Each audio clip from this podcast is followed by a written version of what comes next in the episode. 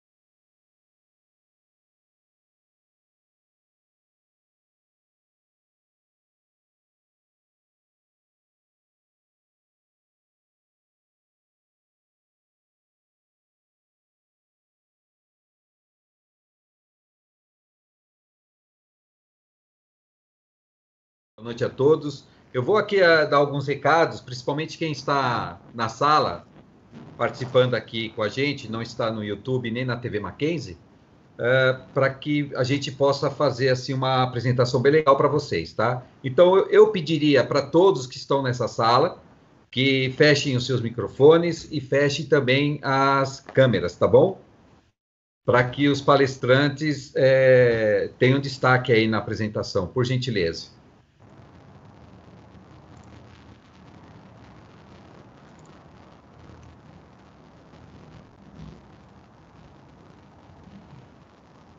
Vamos lá, fechando a, as câmeras também.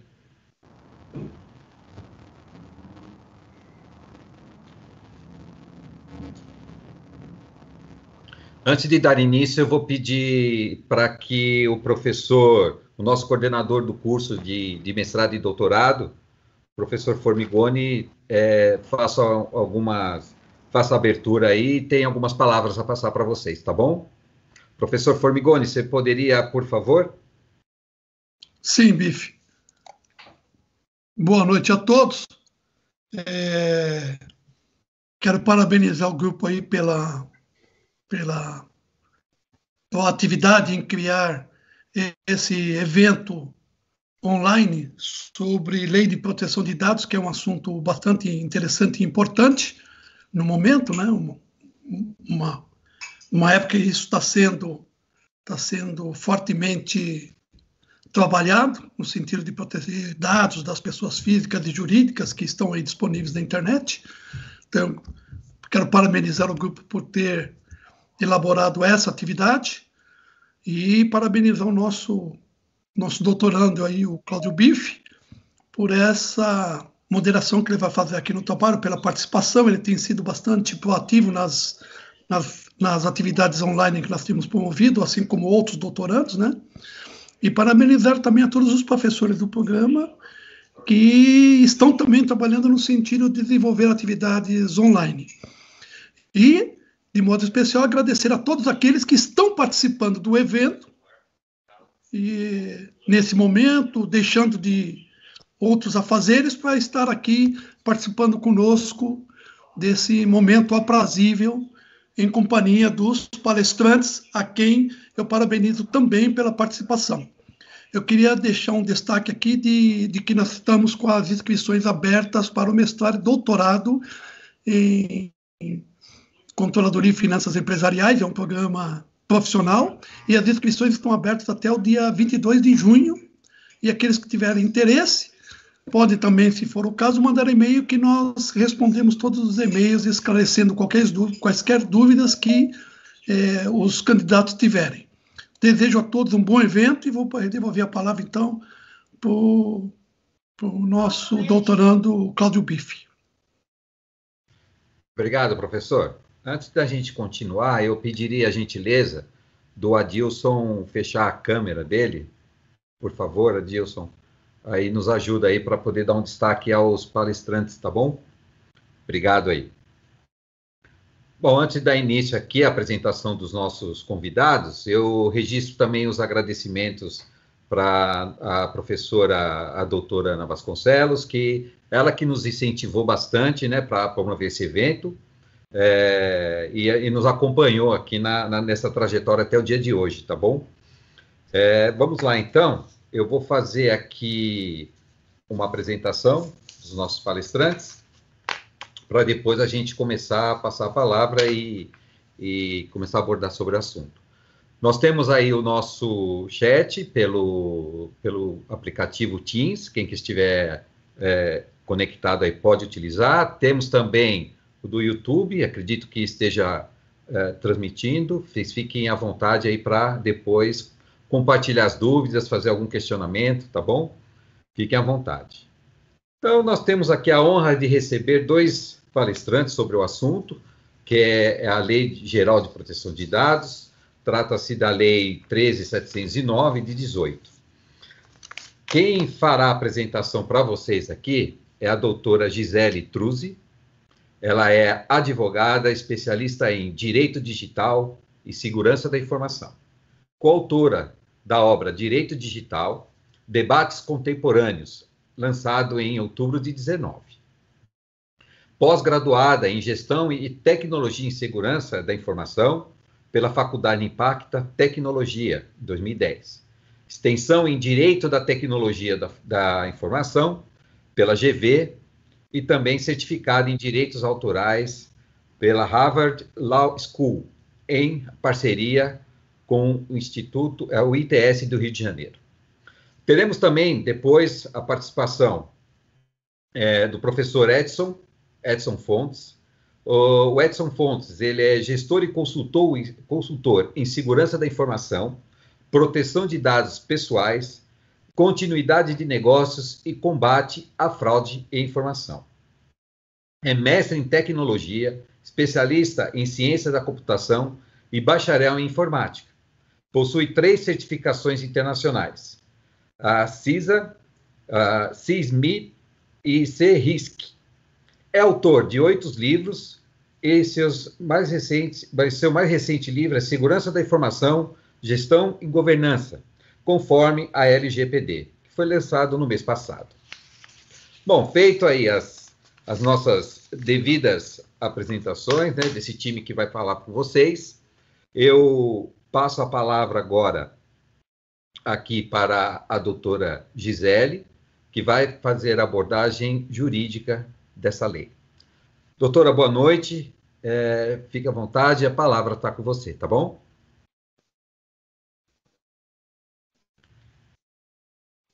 Doutora, é... doutora, precisa abrir o som, por favor.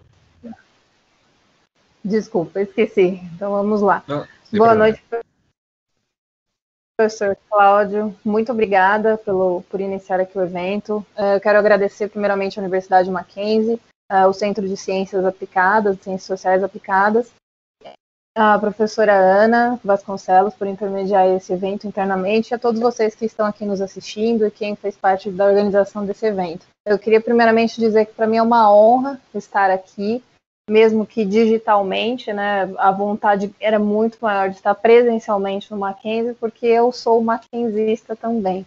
Então, eu me formei já há 18, não, 16 anos eh, eu tenho de formada da Faculdade de Direito, e a gente sempre ouvia aquela frase, né, isto é Mackenzie, né, do professor Postos Leitão, desde o primeiro dia de aula. Então, eu estava esperando muito ansiosa pelo dia em que eu voltaria ao Mackenzie agora para palestrar. E foi assim, virtualmente. Então, eu estou muito feliz de estar aqui com vocês, mesmo que virtualmente. É uma honra para mim a gente dividir essa mesa virtual aqui, junto com Edson Fontes, é, é, cujos livros dele, é, a minha formação em segurança da informação foi feita baseada em muito dos conhecimentos do Edson. Né? Então, é, sem mais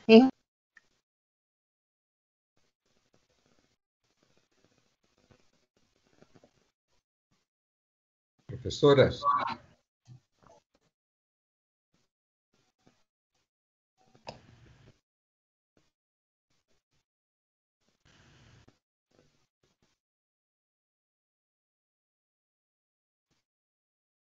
Eu acho que travou, né? Travou. Travou? Travou sim. É, acho que teve algum problema com a internet dela. É, professor Edson. Diga. Vamos. É, você quer começar? E aí, se, se ela retornar, a gente é, interrompe a tua fala. Não sei como que vai ser melhor aí, ou ele fala depois. Porque para mim está congelada, que ela não voltou. É, a gente ia começar com a, com a doutora Gisele. Vocês estão me ouvindo bem? Sim. É, ela, vai, ela vai falar mais a parte, a gente dividiu esse, essa, essa apresentação né, numa parte jurídica e numa parte voltada à segurança da informação. Mas antes de mais nada, né, porque eu entrei assim de supetão, eu queria agradecer a participação. É verdade. Né, que você chamou assim aí, né, agradecer a participação aqui desse evento, parabenizar o Mackenzie, né, ao, ao, ao grupo aí do, do mestrado, a todos vocês, a professora Ana, né, por esse promover esse evento e principalmente esse evento aberto para a comunidade externa ao Mackenzie. Né? Eu tenho certeza que muitas pessoas aí de fora do Mackenzie estão assistindo. Né? É, um, é um tema que afeta todas as pessoas, todas as empresas. Né? E para mim é uma, honra estar aí junto com a doutora Gisele. A gente tem desenvolvido alguns trabalhos em conjunto. Tá? É, a sequência que a gente fez, mas aí pode né, inverter um pouco, não tem grande problema. Né? A doutora Gisele ela vai falar mais dos aspectos jurídicos da questão da lei. Né? E a gente vai falar mais da questão da segurança da informação como suporte a esses, esses controles jurídicos aí. Tá? Então eu vou, eu vou colocar aqui para compartilhar. Né? É, eu tenho uma sequência aqui. Um momento aqui. A Gisele voltou. Voltou? Bife. Voltou, voltou. Então pode continuar com elas, sem problema. Obrigado, obrigado, professor. Bom, tá. essa, essa sua introdução, então, quando eu, eu, eu passar a palavra para você, você já entra com a, tua, a sua apresentação, tá bom? Tá certo, tá ok. Então tá. Doutora, pode continuar. Vamos lá, né? Ah, acontece, muita acontece, gente online, é. né? Bom, então o que eu preparei aqui para a gente conversar, é, inicialmente vou fazer um panorama rapidinho é, sobre a situação da LGPD hoje, né? A gente viu é, muitas idas e vindas aí em relação à vigência da lei, e eu acredito que muitas pessoas que estão assistindo a gente hoje não estão entendendo quando exatamente que essa lei vai entrar em vigor. Então, antes de iniciar minha apresentação, só queria explicar rapidamente para vocês que a gente teve uma publicação de uma lei na, no dia 12 de junho, né, semana passada, e essa lei, publicada uh, pelo presidente, assinada pelo presidente, prorrogou as sanções da LGPD para 1 de agosto de 2021. Essa é a única certeza sobre datas que a gente tem nesse momento, que a prorrogação das sanções uh, foi postergada ali, foi adiada para agosto de 2021. Agora, em relação à vigência da parte geral da LGPD, isso ainda é uma incógnita, tá? O que nós temos uh, no momento é o seguinte: a gente tem uma medida provisória tramitando, né, a MP 959 de 2020, e ela depende de desdobramento no Congresso. Então, se essa MP caducar ou for rejeitada, a LGPD entra em vigor em 16 de agosto desse ano, agora, e as sanções entrarão em vigor em 1 de agosto de 2021. Agora, se a MP for aprovada, a LGPD no todo, juntamente com a parte das sanções, vai entrar em vigor em 3 de maio de 2021. Então, nós temos duas datas em que a lei pode entrar em vigor: 16 de agosto desse ano ou 3 de maio de 2021, dependendo do que virá essa MP no Congresso. Dentro do que a gente anda vendo ultimamente, o cenário mais provável é que a LGPD entraria em vigor em agosto, agora, com as sanções para 1 de agosto de 2021. Não temos como uh, ter certeza sobre isso, a gente precisa aguardar. Então, uh, se esse não for o cenário uh, que tiver um desfecho mais favorável, né, se esse não for o cenário válido e a MP for aprovada, a gente vai ter a LGPD em vigor somente em maio do ano que vem. E aí vão entrar em vigência não somente a lei no geral, mas também as sanções. Então a gente está trabalhando com essa possibilidade. Sanções em maio ou sanções em agosto do ano que vem. E aí, uh, o lembrete que a gente faz é o seguinte: não é porque a lei poderá eventualmente entrar em vigor ali com as suas sanções em agosto do ano que vem ou maio do ano que vem, que as empresas e organizações podem ficar tranquilas sobre isso. A gente sabe que uh, muitas empresas acabam somente se mexendo em cima da hora e isso é um risco, justamente porque, independentemente da vigência da lei, o Ministério Público, o PROCON, os órgãos de defesa do consumidor e o próprio cidadão, eles podem questionar a questão uh, de tratamento de dados de uma empresa ou de uma instituição com base nas legislações atuais que a gente já tem em vigência, como, por exemplo, o Código de Defesa do Consumidor e outras normas uh, setoriais que já existem. E aí, se ficar comprovado que há uma infração legal a uma lei já vigente, essa empresa, essa instituição vai ter que se adequar a isso. Sem contar que, é, se ocorrer casos de vazamento de informação, né, vazamentos de dados, e isso vier à mídia, a empresa vai ficar com a sua reputação bem abalada. Então, o alerta que a gente faz é que tomem cuidado, porque essa situação de postergar muito a questão da conformidade com a LGPD somente para quando ela entrar de fato em vigor, pode atrapalhar muito a reputação de uma empresa, de um órgão público e aí também aumentar os riscos de exposição, tá? Bom, feito isso, essa, esse lembrete, né, sobre como a gente está em relação ao LGPD agora no momento, eu vou compartilhar minha tela aqui com vocês para uh, é, passar alguns slides que eu desenvolvi justamente para explicar um pouquinho sobre a lei. Tá chegando aí? Ainda não.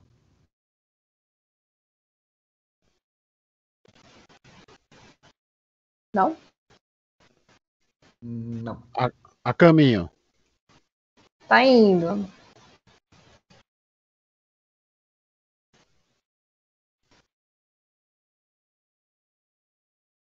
Chegou aí? Não, não, o, não aparece não, aparece só um, um, uma letra para mim.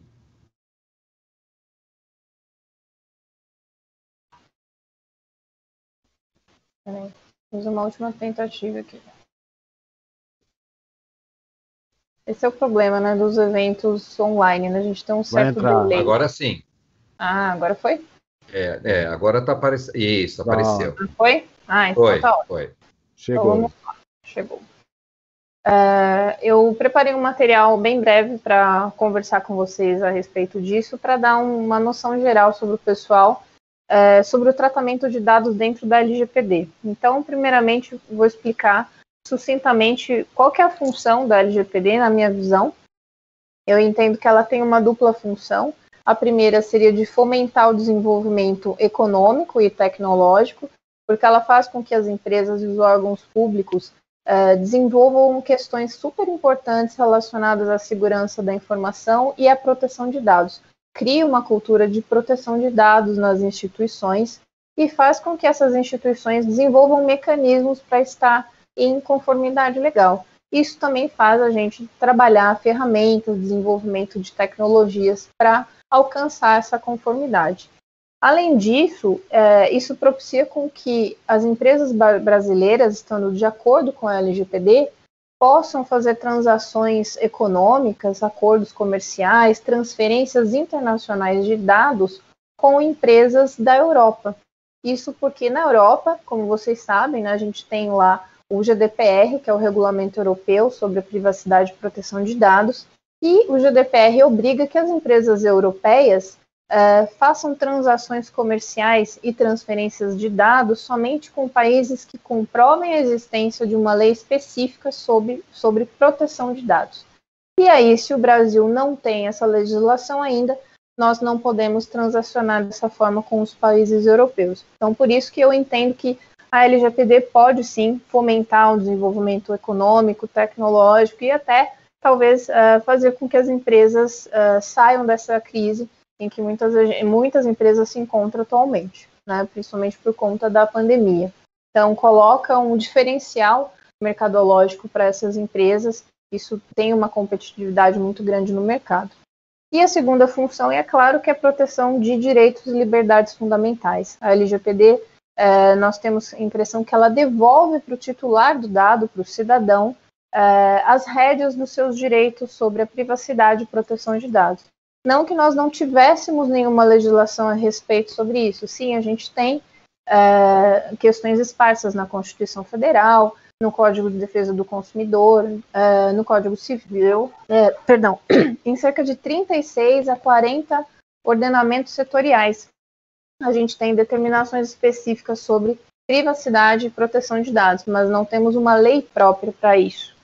E então, a LGPD vem justamente para criar um marco regulatório que é resguardar a proteção dos dados pessoais, resguardar a privacidade do cidadão. E ela visa somente pessoas físicas.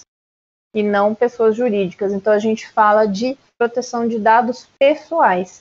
E para quem ela se aplica? Qual que é o escopo, o objetivo dessa lei? Lá no artigo 3 ela fala que ela vai ser aplicada para qualquer operação de tratamento de dados realizado por pessoa natural, pessoa física ou por pessoa jurídica, de direito privado ou público, então pode ser uma empresa, pode ser um órgão público, independentemente do meio, isso, esse tratamento de dados pode ser online ou pode ser offline, o indivíduo pode ter uma planilha impressa com dados pessoais e a LGPD vai se aplicar a ele.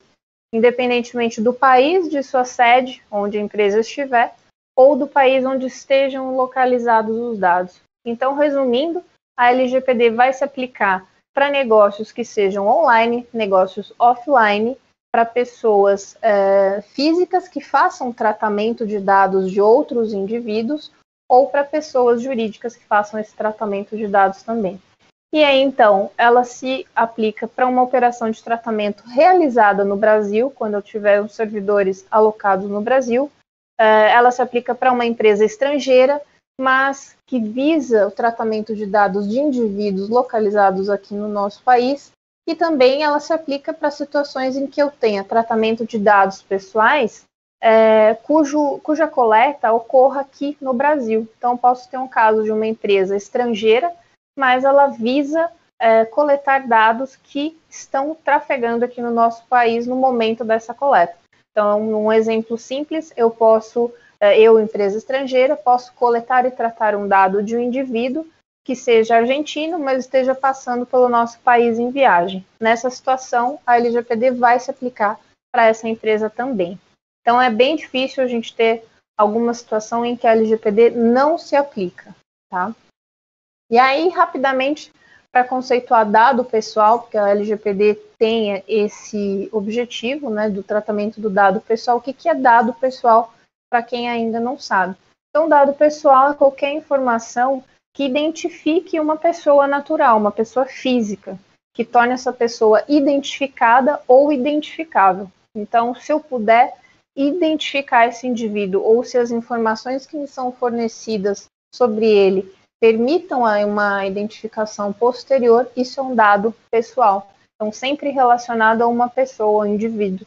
Então, o nome, o e-mail, o RG, CPF, uh, foto, a biometria de dedo, a biometria de íris, a geolocalização, o IP, o número de cartão de crédito, o número de telefone, tudo isso é um dado pessoal. Eventualmente, esse dado pessoal sozinho, um exemplo, um RG sozinho, ele pode, dependendo do contexto, não identificar o indivíduo mas se eu associar isso a outras informações, essa pessoa se torna identificável. Então aí a gente tem essa, esse conceito de dado pessoal. E aí dados sensíveis são dados pessoais que além deles identificarem o indivíduo, eles fornecem informações ainda que dizem muito mais a respeito da vida dessa pessoa. Então trazem informações sobre origem racial, étnica, a vida sexual, orientação política, religiosa, é, posicionamento filosófico, é, dados médicos, o histórico de saúde, prontuário eletrônico, dados genéticos, dados biométricos. Então, são é, informações muito mais detalhadas que me dizem muito mais a respeito desse indivíduo e que, se é, caírem aí na mão de pessoas mal intencionadas, pode acarretar um dano muito maior do que se for somente um dado pessoal simples, tá? E os dados anonimizados, que a LGPD também fala em anonimização, é um dado em que eu já tirei a parte dele que identifica o indivíduo. É, o titular desse dado não é mais possível de ser identificado, ele não é identificado e nem identificável. Então, esse dado, quando eu tiro a identificação, eu torno esse indivíduo somente um número dentro de uma massa de pessoas. Então, eu posso usar isso para uma pesquisa estatística, Posso usar isso para fazer métricas, utilizar em convênios com o poder público, em pesquisas acadêmicas. Então, não sei mais dizer quem é aquele indivíduo dentro de um grupo. Então, aí a questão da anonimização dos dados ou a criptografia dos dados pessoais são duas formas que tornam uma massa de dados pessoais segura para ser uh, guardada e arquivada por um certo tempo. E outros dois termos que são bem comuns dentro da LGPD e das bases legais que eu vou explicar agora na sequência para vocês, é a figura do controlador e do operador. Então, para vocês não se confundirem, eu achei melhor trazer esse conceito aqui. Então, o controlador é a pessoa ou a empresa que é responsável pelas decisões relativas ao tratamento dos dados pessoais. Esse indivíduo ele detém aqueles dados pessoais e é ele que vai orientar outras pessoas ou empresas sobre o tratamento desses dados. Esse indivíduo, essa empresa, vai ser o responsável direto pelos danos eh, que ocorrerem em caso de incidente relacionados a esses dados pessoais. E o operador é um indivíduo ou empresa que vai realizar o tratamento desses dados a mando do controlador. Então a gente tem uma figura aqui de vínculo, de ligação. E o operador só vai ser responsável caso a situação em que ele se envolva, o incidente, não esteja em conformidade com as suas obrigações. Ele precisa ali comprovar qual que foi a sua responsabilidade dentro daquele incidente. Via de regra, a LGPD determina que a responsabilidade do controlador e do operador são solidárias, né? A responsabilidade deles é solidária, na verdade. E aí, é, quem vai ser o maior responsável vai depender de quem causou o dano. Obviamente, aí tem indivíduo que é, sofreu esse dano tem direito de regresso em relação ao operador, no caso. Tá? Então, a gente tem essas duas figuras que estão interligadas. E não necessariamente aquele que é o controlador, ele sempre vai exercer essa figura de controlador. A gente pode ter uma figura uh, muito simples em duas empresas aqui que eu coloquei no exemplo, é uma empresa de TI e uma empresa terceirizada, em que essa empresa terceirizada vai fazer todo o tratamento desses dados. Essa empresa terceirizada pode ser o operador em uma situação mas dependendo de uma outra relação comercial, essa empresa terceirizada pode vir a ser o controlador desses dados. E aqui a gente entra na parte principal aqui da minha fala, que são as bases legais da LGPD. As bases legais também uh, podem ser chamadas de fundamentação legal. É a motivação que a LGPD dá para que o seu tratamento dos dados seja válido. São 10 bases legais e basta a gente enquadrar o tratamento dos dados pessoais em uma delas para que esse tratamento seja válido, seja juridicamente aceito. A primeira e a mais falada é o consentimento. Então, é a única base legal que eu preciso de autorização expressa, específica e inequívoca do titular.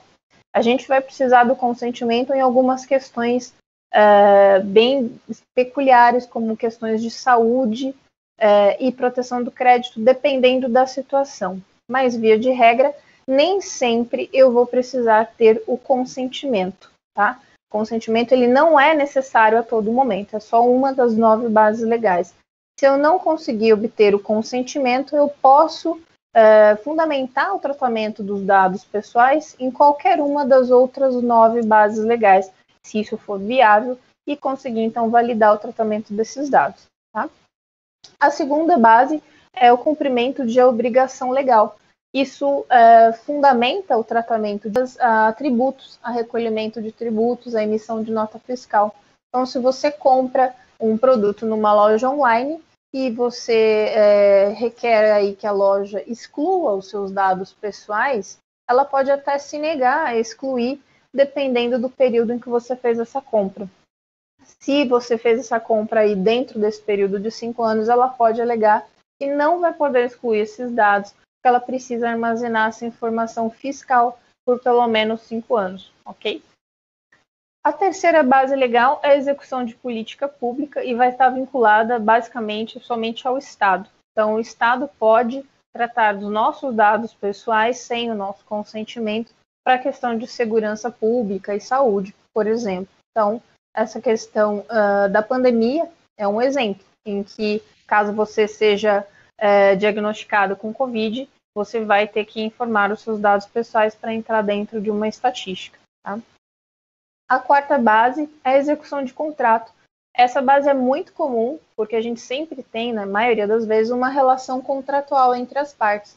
Então, eu consigo fundamentar o tratamento do dado pessoal baseado no contrato que eu assinei com aquela outra parte. Um exemplo simples que a gente pode citar seria um contrato de prestação de serviços educacionais aí entre o Mackenzie e os seus alunos. É, então, automaticamente, ao assinarem esse contrato, os alunos estão ali em uma cláusula específica permitindo que o Mackenzie faça o tratamento desses dados pessoais por conta dessa relação, desse contrato enquanto perdurar esse contrato, essa relação também comercial. A quinta base é o exercício regular de direitos, e aqui a gente frisa que esse exercício regular de direito é um exercício regular de direito do controlador. Então, é da empresa, do órgão público que vai controlar esses dados, que detém esses dados para o tratamento. Tá? A sexta base é a proteção da vida, em que a gente pode dispensar o consentimento do usuário caso eu precise de um dado pessoal dele para proteger a vida dele, integridade física. Um exemplo: se você está viajando e tem um choque anafilático dentro de um avião, e aí a tripulação precisa é, salvar sua vida ali e vai ter que acessar os seus contatos no seu celular ou perguntar para alguém ali que está viajando junto com você. Então, você não tem nesse momento como dar o seu consentimento. E, e a base legal aí seria a proteção da sua vida. Então, a proteção da sua vida da integridade física, nesse momento, vai ser muito maior e muito mais importante do que o consentimento. Tá? A, a sétima base é a tutela da saúde, onde se dispensa o consentimento para tratamento de dados pessoais do ponto de vista público. Essa questão da tutela da saúde vem dando muita polêmica ultimamente, porque uh, a LGPD não especifica uh, o que são entidades sanitárias, né? Uh, assistência médica, assistência farmacêutica, há alguns termos ali em específico dentro da base legal da tutela da saúde em que a LGPD não especifica. E aí fica isso em aberto e estando em aberto permite uma interpretação muito ampla. Um exemplo seria o que a gente fala das redes de farmácia e indústria farmacêutica. As farmácias hoje em dia acabam questionando para a gente o nosso CPF quando a gente vai fazer uma compra ali. E a gente acaba fornecendo. E não necessariamente o fornecimento desse CPF é para uma questão comercial, uma, um momento, uma relação comercial sua com aquela rede de farmácia, onde você pode ter um desconto em cima desse produto ou medicamento que você está comprando. É simplesmente para fazer um perfil que a gente chama de profiling, né? construção de perfil, onde a rede de farmácia, de acordo com o seu CPF e o seu ritmo de compra, sua experiência de compra, poderá começar a construir todo um estilo de vida é, e o que você consome em cima dessa compra que você fez. E aí então a gente começa a entrar nessa espera que isso seria invasivo. Para isso, o usuário teria que dar o seu consentimento expresso. É aí onde a gente tem uma divisão é, dentro desse aspecto. A tutela da saúde, nesse momento, não estaria sendo utilizada do ponto de vista público, estaria sendo utilizada para redes privadas, as farmácias e a indústria farmacêutica. E não estaria sendo utilizado o seu CPF para te dar vantagens comerciais, mas sim para construir todo um perfil e analisar o seu comportamento. E isso, obviamente, é favorável para o laboratório, para a rede de farmácia, e muitas vezes isso acaba acontecendo sem que a gente saiba. Então, esse é um ponto que eu acredito que ainda vai dar muito pano para manga na, no transcorrer aí da, da vida da LGPD, que a gente precise de uma maior regulamentação sobre isso. O, a base número 8, que é a atividade acadêmica, ela também dispensa o consentimento, entende que não é necessário consentimento para uso de dados pessoais para fins acadêmicos. Então, finalidades de pesquisa acadêmica, né, ali o uh, trabalho de conclusão de curso, por exemplo, ou outras pesquisas nesse sentido, a gente não precisaria uh, de consentimento específico. A nona base, que é a proteção do crédito, também deu muito problema, deu o que falar por conta uh, da lei do cadastro positivo, né? E aí ficou, ficava-se aquela questão se precisava de consentimento ou não. e foi entendido, por fim, que não é necessário consentimento para questões de crédito se eu estiver fazendo uma análise de crédito para prevenção de fraudes. Tá? Então, se eu estiver fazendo essa análise de crédito, esse profiling de crédito da pessoa para prevenção de fraudes, não preciso do consentimento específico. Então, o SPC, o Serasa e esses órgãos de proteção né, de crédito fazem essa análise já automaticamente. E, para isso, eles não usam do nosso consentimento. Quando a gente vai precisar do consentimento nessas questões de crédito? Quando você tiver uma disponibilização do seu histórico de crédito para terceiros. Um exemplo: você vai comprar um carro numa concessionária e vai financiar esse carro. A concessionária vai precisar saber o seu perfil de crédito, vai fazer o seu score de crédito. A concessionária não é o SPC e nem o Serasa. Então, ela vai acessar essas bases.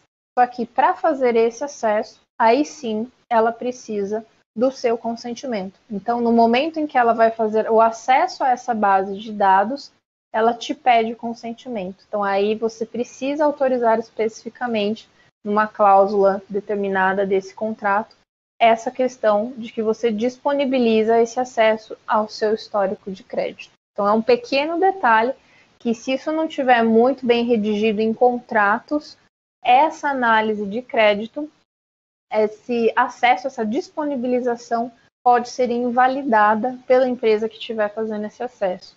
Essas questões de crédito e execução de contrato, né, relações comerciais, a gente tem alguns detalhes muito pequenos que, se não estiverem muito bem redigidos nos contratos, não somente no contrato da empresa com o consumidor, que é com quem ela tem é, tratamento direto, mas no contrato dessa empresa com os seus parceiros comerciais também precisam é, ter cláusulas específicas, porque se isso não estiver determinado, pode inviabilizar o tratamento desse dado. Tá? É uma questão muito pontual. E a última base, número 10, é o legítimo interesse. A gente dispensa o consentimento, entendendo que, em determinadas situações, há um legítimo interesse do controlador em fazer o tratamento daquele dado. Então, eu não preciso do consentimento do titular, desde que eu esteja me baseando numa situação é, concreta e que traga benefícios para mim, controlador. Mas isso também tem que estar alinhado com as expectativas do titular. Ou seja, o legítimo interesse ele funciona como uma balança. Por isso que é, eu brinco com meus alunos quando eu dou aula sobre a LGPD, que eu falo que o legítimo interesse é como se fosse um vestido tubinho preto. As mulheres que, que usam vestido tubinho preto vão entender pelo seguinte: você não vai usar o legítimo interesse a todo momento. Ele é para algumas ocasiões especiais. Se você não conseguir enquadrar a, o seu tratamento de dados em uma das outras bases legais, você pode utilizar o legítimo interesse. Então, não conseguiu enquadrar o tratamento dos seus dados nas outras nove bases legais, não tem fundamentação para isso, então vamos verificar se dá para usar o legítimo interesse e não fazer o inverso. Sempre colocar como legítimo interesse porque ah, ele serve para tudo. Não, ele não serve para tudo. Ele é para questões específicas.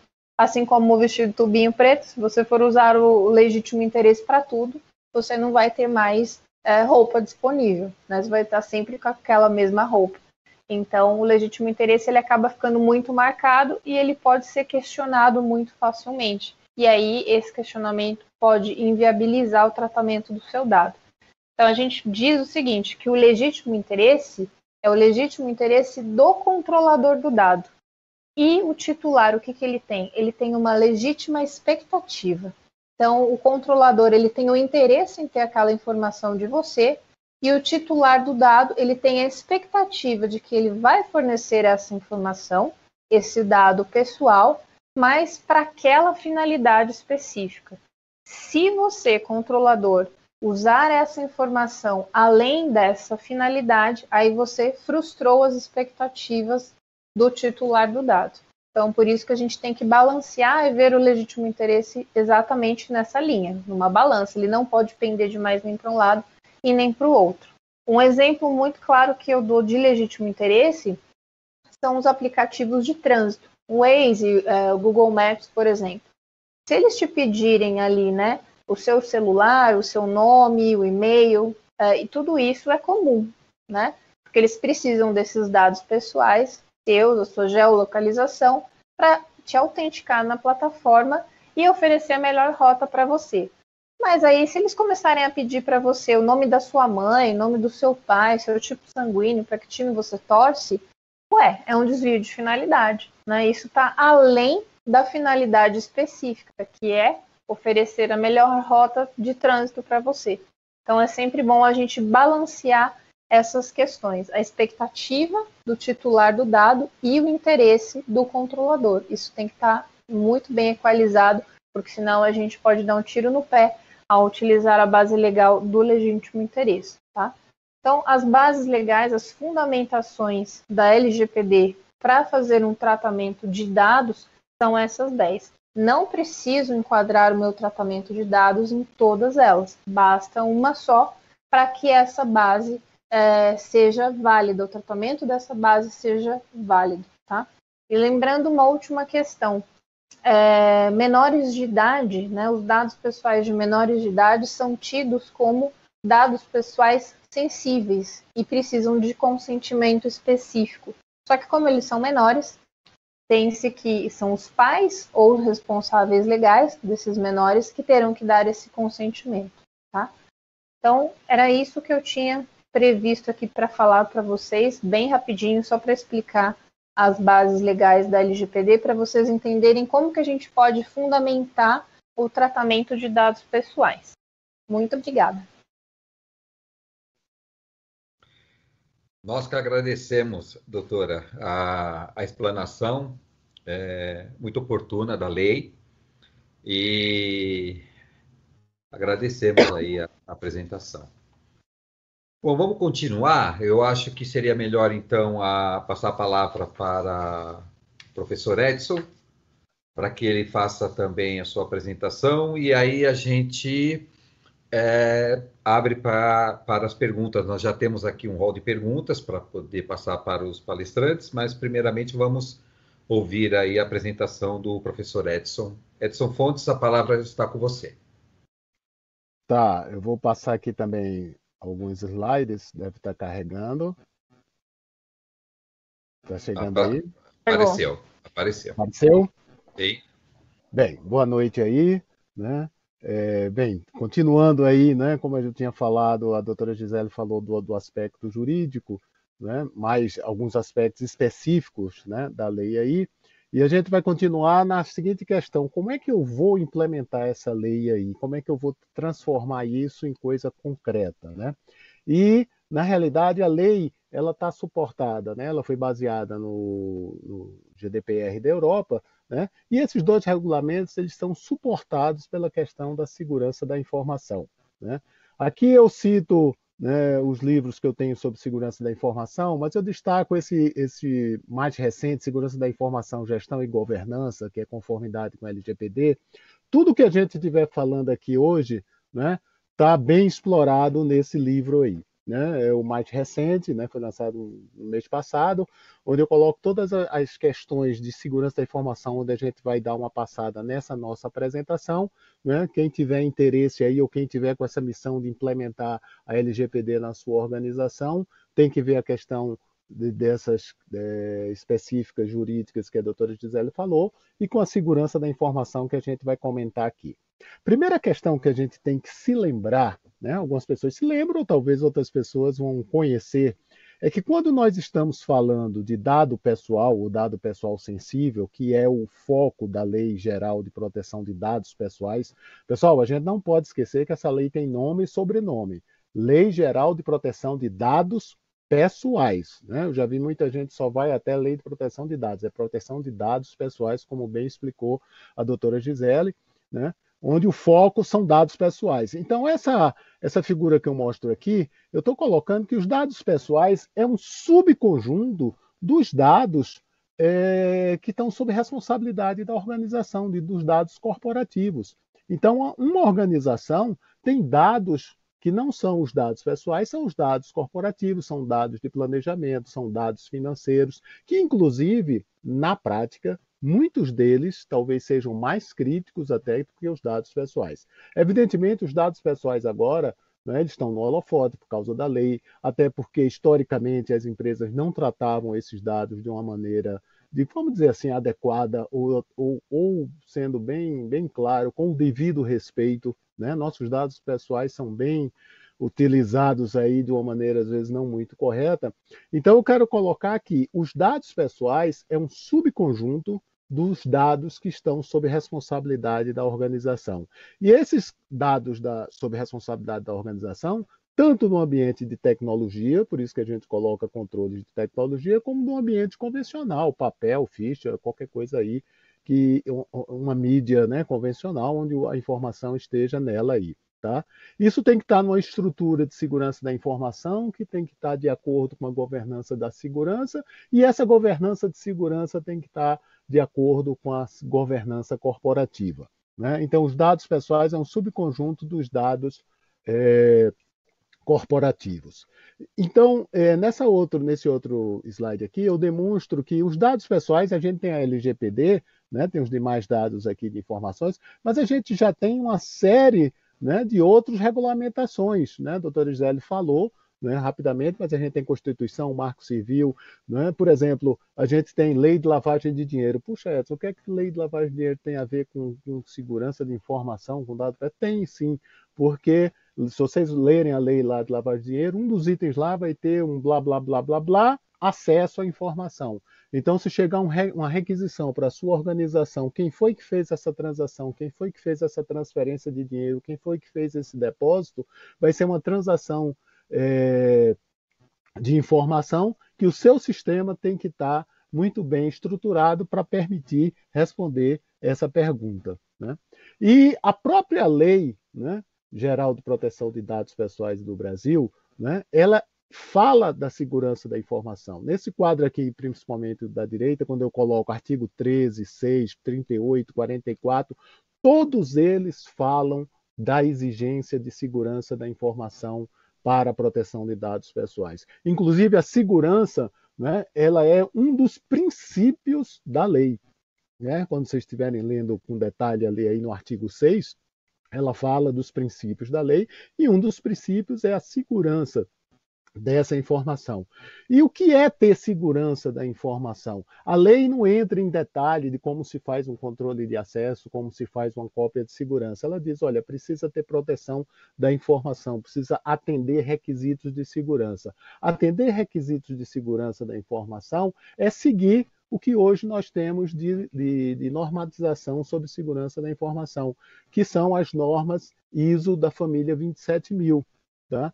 Então, a, a, a, ISO tem as normas internacionais, mas essas normas já estão traduzidas para o Brasil, publicadas pela N, é, a BNT, aceitas aí pelos diversos órgãos, aí, Conselho Federal de Medicina, Banco Central, né, a questão do, do, dos órgãos de, de seguradouros, né? Então precisa ter o que eu coloquei aqui. Todos esses artigos exigem um programa organizacional e tem outros artigos que falam exclusivamente sobre alguns aspectos, como por exemplo controle de acesso à informação. Então no artigo 18, tá? O titular, que somos nós cidadãos aí, tá certo? Temos direitos.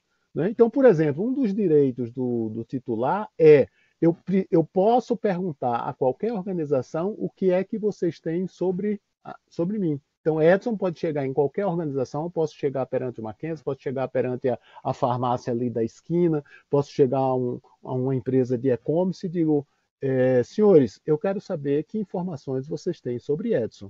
Né? E vocês têm, e essa organização tem que dar essa resposta tem que dizer quais são as informações, qual é a finalidade dessa, desse uso da informação, e a lei chama o uso da informação, chama o, termo tratamento.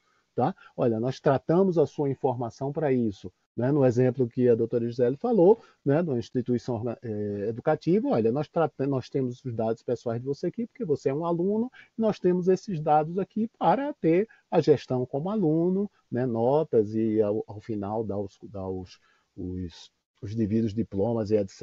e o teu acompanhamento. Então, é, todo titular tem esses direitos. E, por exemplo, esse, esse acesso à informação, isso é um controle de segurança da informação que a empresa precisa ter bem. Né? Então, tem outros artigos que falam sobre classificação, sobre gestão de risco. Tá? E essa slide que eu estou mostrando aqui, né, um programa organizacional de segurança da informação, esses são as dimensões que a norma ISO fala sobre segurança da informação. Então, por exemplo, aqui só destacando aqui acesso à informação, né? Então, quando um, um titular exige de uma organização né, quais, eh, e faz a pergunta: quais são as informações que você tem sobre a minha pessoa? Quais são as informações, quais são os dados pessoais que você tem sobre mim? Né? Isso significa que a, a organização tem que estar estruturada para ter transações que emitam isso. Né? da maneira melhor possível. Se você puder dar diretamente ao próprio usuário, ótimo. Se não, você vai emitir um relatório, você vai mandar um e-mail, você vai mandar algum outro meio de comunicação, mas você é obrigado pela LGPD a dar esse tipo de informação para o titular. E também a própria LGPD exige que, na medida que você tenha controles como acesso à informação, por exemplo, os dados pessoais que, eles, que estão armazenados na organização, eles precisam ser controlados. Né? Quer dizer, as pessoas que vão ter acesso a esses dados pessoais numa organização para fazer a gestão daquele negócio, tem que ser somente aquelas que precisam para ter esse acesso para que o negócio funcione. Tá? Não tem sentido uma pessoa que entre num departamento que não tem nada a ver com a área lá de negócio tem acesso aos dados pessoais dos clientes da organização. Então, isso significa ter o controle de acesso né, à informação, precisa-se ter autorizações. Né? Então, essas, essas dimensões aqui são as dimensões que são previstas na norma ISO né, de, de segurança da informação. Tá? Esse quadro aqui eu não vou entrar em detalhe, mas é só para mostrar a vocês aqui na, nessa sequência aqui na, na, na, na vertical aqui, né, eu tenho os artigos da lei e aqui né, na horizontal aqui tem as dimensões da segurança. Né? E eu fiz esse mapeamento né, e tem sido bastante utilizado né, por mim no, no, no, nas aulas e também nos trabalhos e por outros profissionais que eu tenho disponibilizado esses quadros na, no LinkedIn, demonstrando que todos os assuntos de segurança da informação são tratados pela lei. Ou, olhando pelo outro lado, todos os, todos os aspectos que a lei fala tem como, precisam ter como base é, dimensões da segurança da informação, controles de segurança da informação. Então, é, esse quadro aqui né, pegando o que a doutora Gisele falou, essa parte de baixos, tá certo? Que eu estou colocando aqui, não sei se vocês estão vendo o, o, o cursor, né? Proteção e tratamento da informação é a parte que se refere à segurança da informação, e depois temos as outras questões como questões legais, base legal, direito dos titulares, autoridade nacional e questões do judiciário que todas as organizações com certeza vão ser demandadas aí porque os titulares e outros órgãos aí de direito do consumidor vão entrar em ações contra as organizações pedindo o cumprimento da LGPD aí, tá? Eu só vou dar um exemplo aqui, a gente já tem vários exemplos né, reais de acontece aí com problemas de organizações. Esse exemplo aconteceu em Portugal, né, num hospital, é, essa empresa foi multada em 400 mil euros, mas no aspecto que eu vou citar de acesso à informação foi 150 mil euros. E o que foi o motivo disso aí? Tá? É, alguém denunciou e esse hospital ele tinha 900 médicos cadastrados, porém só tinha 300 médicos ativos. O que é que isso significa? Que os médicos foram saindo da organização e não houve corte de acesso. Então, o corte de acesso quando uma pessoa sai, corte de acesso lógico, né? E até também o físico, né? Quando uma pessoa sai da organização, é um dos controles simples de segurança da informação.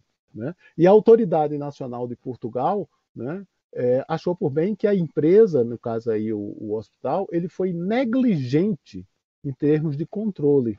Tá? Nesse caso específico, não houve fraude, não houve vazamento, quer dizer, houve apenas uma negligência, quer dizer, a empresa, a organização, aquele hospital, ele não fez o que deveria fazer, controle de segurança da informação.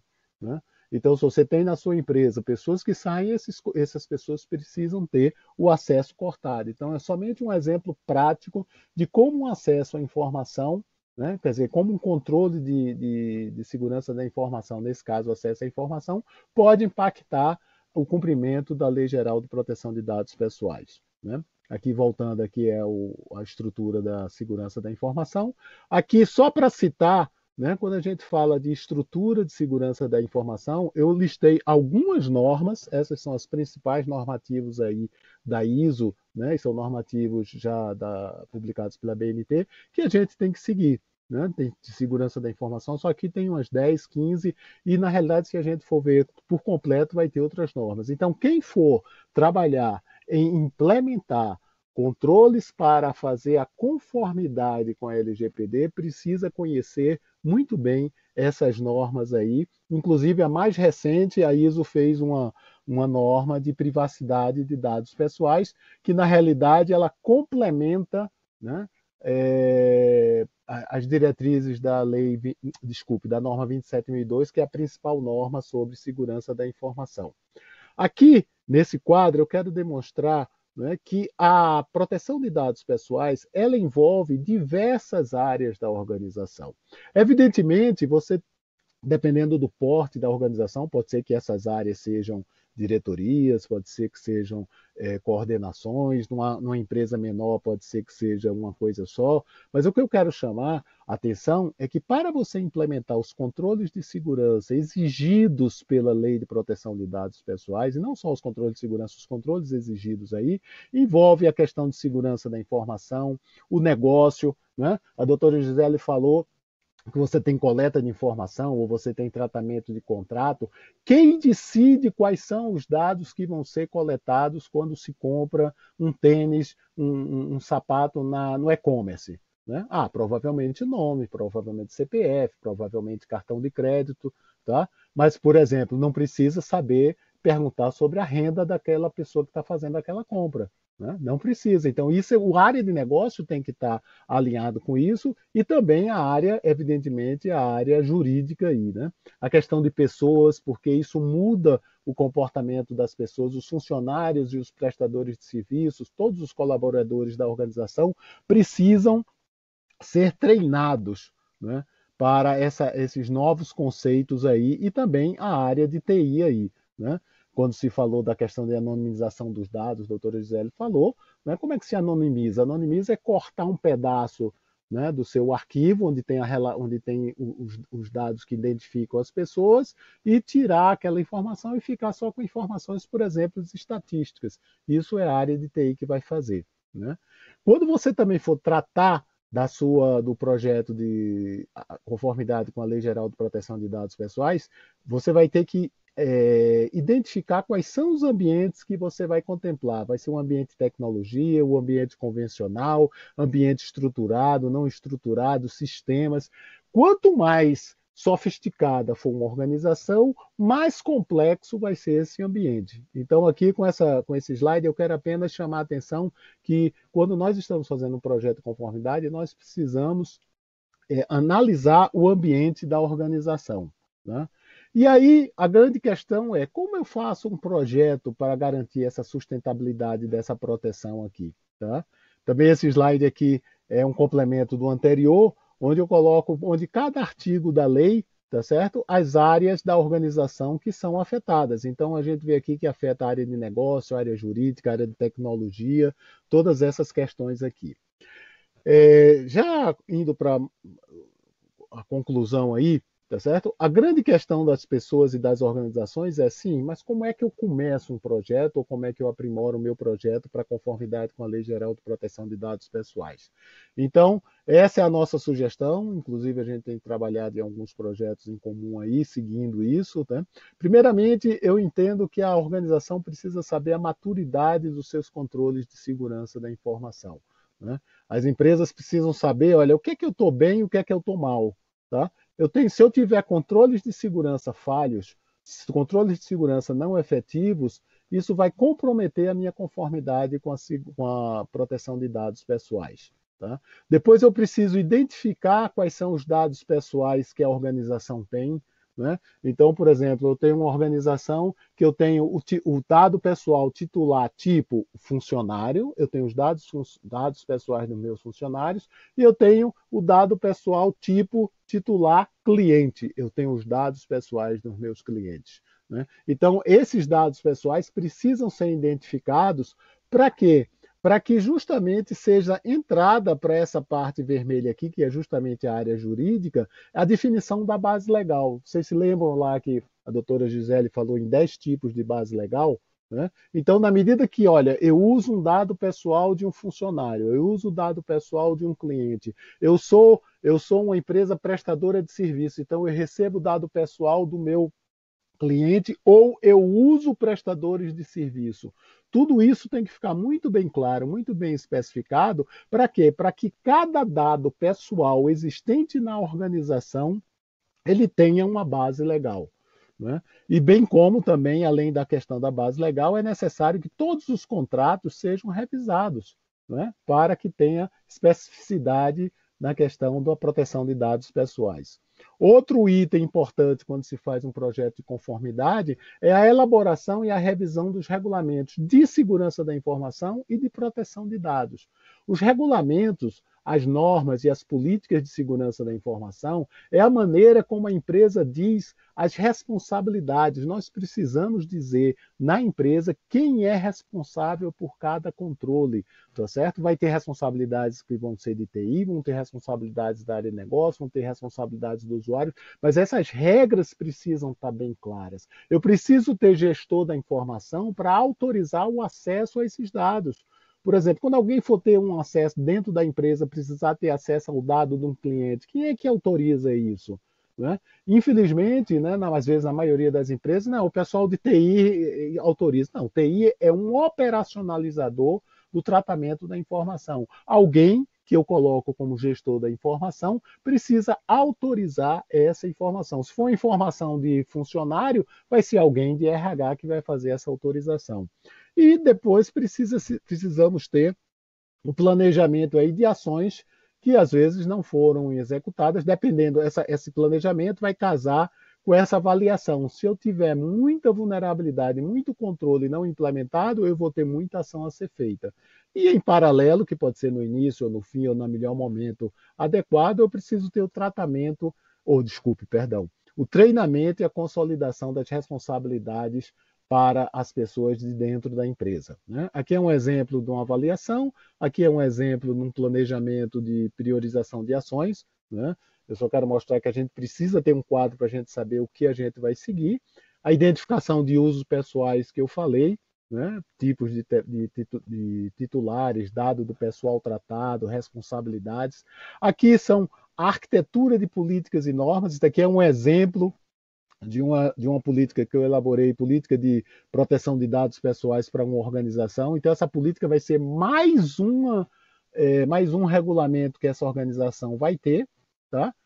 Existe uma questão que a lei exige, é o relatório de impacto à proteção de dados pessoais. A autoridade nacional, a qualquer momento, pode pedir à organização me dê esse relatório de impacto de dados pessoais. Esse relatório vai dizer, olha, eu, tenho, eu trato tais e tais dados pessoais. Se por acaso houver um vazamento, vai ser esse impacto, porque uma, uma empresa que tenha somente o e-mail e o nome de uma pessoa é diferente de uma empresa que tenha é, o e-mail, o nome e cartões de créditos e dados de filhos e dados de, de, de dados pessoais sensíveis. Né? Então esse relatório precisa ser construído. Né? E aí, né, nesse, nesse assunto de proteção de dados pessoais, segurança da informação, né, na, qual é a nossa realidade das nossas empresas? Às vezes a gente né, gostaria que tivesse uma estrada aqui razoavelmente boa, né, pista simples, mas bem tratada. Às vezes não estamos nessa estrada, às vezes nós estamos numa, numa mata aí que às vezes só tem uma trilha, e muitas vezes a gente está numa mata fechada onde a gente não sabe por onde começar. E rapidamente, isso que a gente falou, a gente pode voltar a falar novamente em função das perguntas aí, né, dessa sequência que a gente sugere em função desse, para você fazer um, um, um, projeto de conformidade com é, a LGPD. E não se esqueça, tome por base, tenha um bom processo de segurança da informação. Se a empresa não tiver um bom processo, se não tiver controles de segurança da informação, vai se estar fazendo, é como se você estivesse fazendo uma casa em cima de uma areia movediça. Então, é, nesse momento é isso que eu queria colocar, né? O objetivo era a gente fazer essa ligação da segurança da informação com as questões da, da lei, né? Então, a segurança da informação está intimamente ligada à lei, né? naqueles artigos que eu coloquei ali. Tá? E eu acho que aí, em função da, da, das perguntas, a gente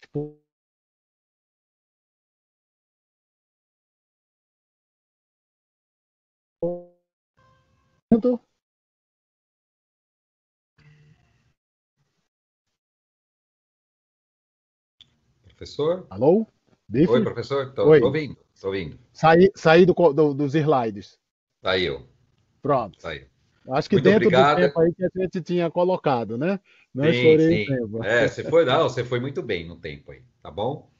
É, bom, quero agradecer os dois aí pela, pela exposição, tanto da parte jurídica como praticamente da, da, da parte de, de é, operação, né, implementação, enfim toda a preocupação é que as empresas precisam ter para adoção. E chega a assustar, né? Porque eu fico imaginando aí o investimento que as empresas vão ter que disponibilizar para que possa atender a lei, né? Bom, é, é... mas eu posso dizer já dizer uma coisa, veja só. É lógico que existe é o, o, o investimento, mas eu diria o seguinte: toda empresa tem condição de implementar os controles de segurança da informação. Tá? A, grande, a grande inteligência é você vai fazer compatível com o porte da organização. Eu sempre digo, é, né, dando um, uma coisa explícita aí, por exemplo, aquele médico que ainda tem as fichinhas, né? Tá certo? Que vai lá e anota, né? Tá certo? Qual é a proteção de, de, de que ele tem que fazer com o LGPD? Aquelas fichinhas no final do expediente, ele tem que colocar num, num armário com chave e fechar. Isso é controle de proteção de dados pessoais. Né? Uma empresa de grande porte, um banco, uma universidade como a Mackenzie, ela tem outro nível de sofisticação, mas ele, toda empresa tem condições de fazer essa implementação. Exatamente, professor. É por isso que eu frisei muito que para as empresas isso deve ser um investimento, né, não uma despesa. É, uhum. É, você, você investir em segurança, em, em, TI, sempre é um caráter de investimento e nunca de, de uma despesa. Mas vamos lá. Vamos às perguntas agora, né? Eu tenho aqui algumas perguntas para fazer. Então, primeiro eu faço algumas perguntas para a doutora. A primeira pergunta que eu faço é do Domingos Mota. Ele, ele faz a seguinte colocação. No meu entendimento, para a troca de informações deve haver o consentimento por parte do titular do dado. Mas o tempo para que o consentimento seja aprovado ou recusado pelos registrados na base de dados será muito grande, acarretando problemas. Muitas empresas, para sobrepor o consentimento, têm aplicado o princípio do legítimo interesse. Uhum. Mas tem-se percebido que esse recurso virou uma escapatória geral para pular o consentimento. Sendo assim, pergunto: qual o limite ou embasamento legal para aplicar o legítimo interesse? Tá, excelente a sua pergunta, muito bom. Bom, é, pegando o exemplo que eu falei para vocês do tubinho preto, né? Você não pode ficar usando sempre, senão você vai ficar marcado com aquela roupa o resto da sua vida, né? E o consentimento, ele é assim também. Não dá para ficar forçando a barra e usar sempre o consentimento porque você não conseguiu adequar o tratamento de dado em uma das outras nove bases legais. Então, um ótimo ponto de limite para isso é a finalidade. Então, vamos pensar assim: é, o titular do dado ele concordou com a, a, coleta daquelas informações pessoais e o tratamento dessas informações para uma finalidade específica. Vamos pensar no aplicativo lá, o Waze, que eu dei o exemplo para vocês, né? Ele aceitou. inserir ali no celular dele, na plataforma, o nome, um e-mail, é, a geolocalização e o número do celular. Pelo menos ele teve que colocar esses dados. Esses dados ele concordou, ele consentiu em fornecer. E aí vamos pensar que lá na frente a plataforma resolve coletar outros dados, né, querendo saber interesses é, de lugares específicos pelos quais ele passa todos os dias. O Waze constatou que todo dia ele faz uma rota específica e passa sempre na frente dos mesmos lugares. E aí então começa a oferecer uma publicidade dirigida para ele em cima dessa rota, né? Se lá atrás, nesse termo de uso, ele havia consentido para a finalidade de é, oferecer a melhor navegação para ele e não havia nada especificado sobre anúncios dirigidos com base nessa navegação, então, opa, aí a gente tem um alerta. Podemos ter um potencial desvio de finalidade. Ele resolveu ceder esses dados para a questão do trânsito, para ter a melhor rota, mas não para receber a publicidade. Essa publicidade pode estar indo além da finalidade com a qual ele concordou. Então aí a gente teria que ter o que eu chamo de uma segunda camada de consentimento, né? Pensando em lógicas de programação, né, que a gente tem camadas e camadas para até chegar no, no, no desenvolvimento final de software. Então aí no aplicativo a gente tem que parar nesse momento e pensar se a gente está colocando um novo módulo nesse app, é, mudamos a relação com o nosso usuário, a gente está pedindo mais informação para ele por determinada questão, é, ou porque a gente quer oferecer outros serviços, então a gente precisa pedir para ele esse consentimento para essa finalidade aqui. Olha, usuário, agora eu vou te oferecer anúncios dirigidos com base na sua navegação. Você concorda? Sim. Então ele vai continuar.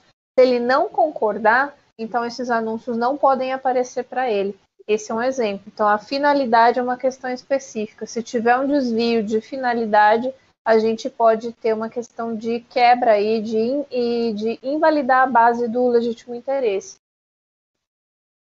Muito obrigado. É, tem uma segunda pergunta aqui, que acredito que na sua apresentação você também abordou, que é do Rodrigo Furquim. Como ficam os birôs de informação como Serasa e o SCPC? Uhum, tá.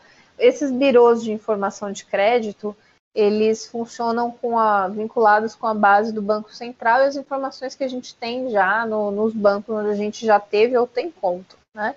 Então, dentro da lei do cadastro positivo, a gente associando essa lei com o, a LGPD, qual que é a situação?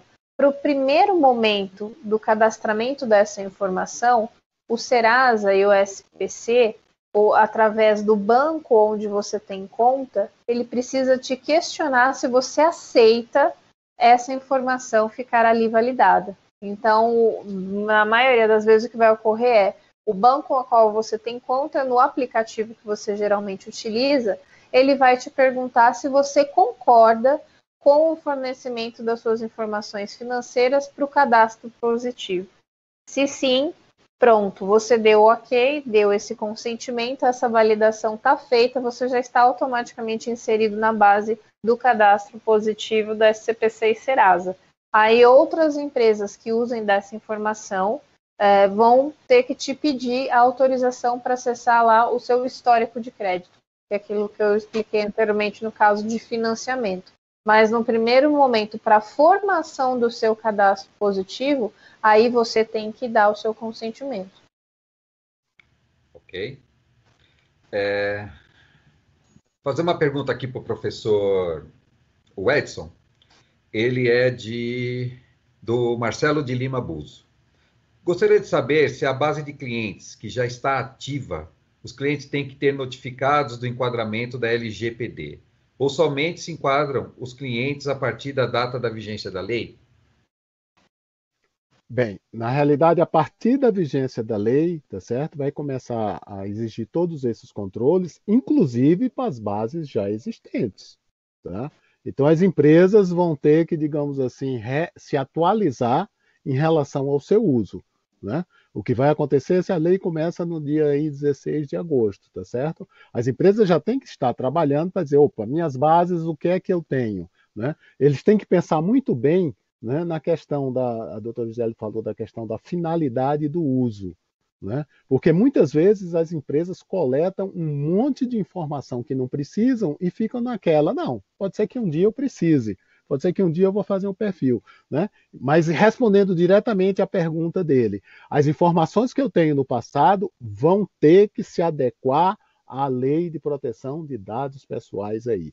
Né? E vai ter que ter um trabalho. Aí entra a questão da área de negócio, né, para avaliar se aquilo que foi coletado realmente era necessário, vai ter que ter a ligação com a questão legal para se identificar a questão da base legal, né, da, da possibilidade de uso daquela informação, e vai ter a questão de segurança da informação para garantir que aqueles acessos, aquelas informações são feitas apenas por pessoas autorizadas, as cópias de segurança também vão ser contempladas nessa questão aí da, da autorização junto à LGPD. Né? Porque muitas vezes as pessoas estão pensando que é só daqui para frente. Não. Daqui para frente, sim, e daqui para trás, sim também. Respondendo diretamente à pergunta aí. Obrigado. Tem uma pergunta interessante aqui do Cláudio Quirino Fiel, que ele dá um exemplo, mas é um exemplo assim que eu acho que muita gente já já já foi atingido por, por, por esse mecanismo, né?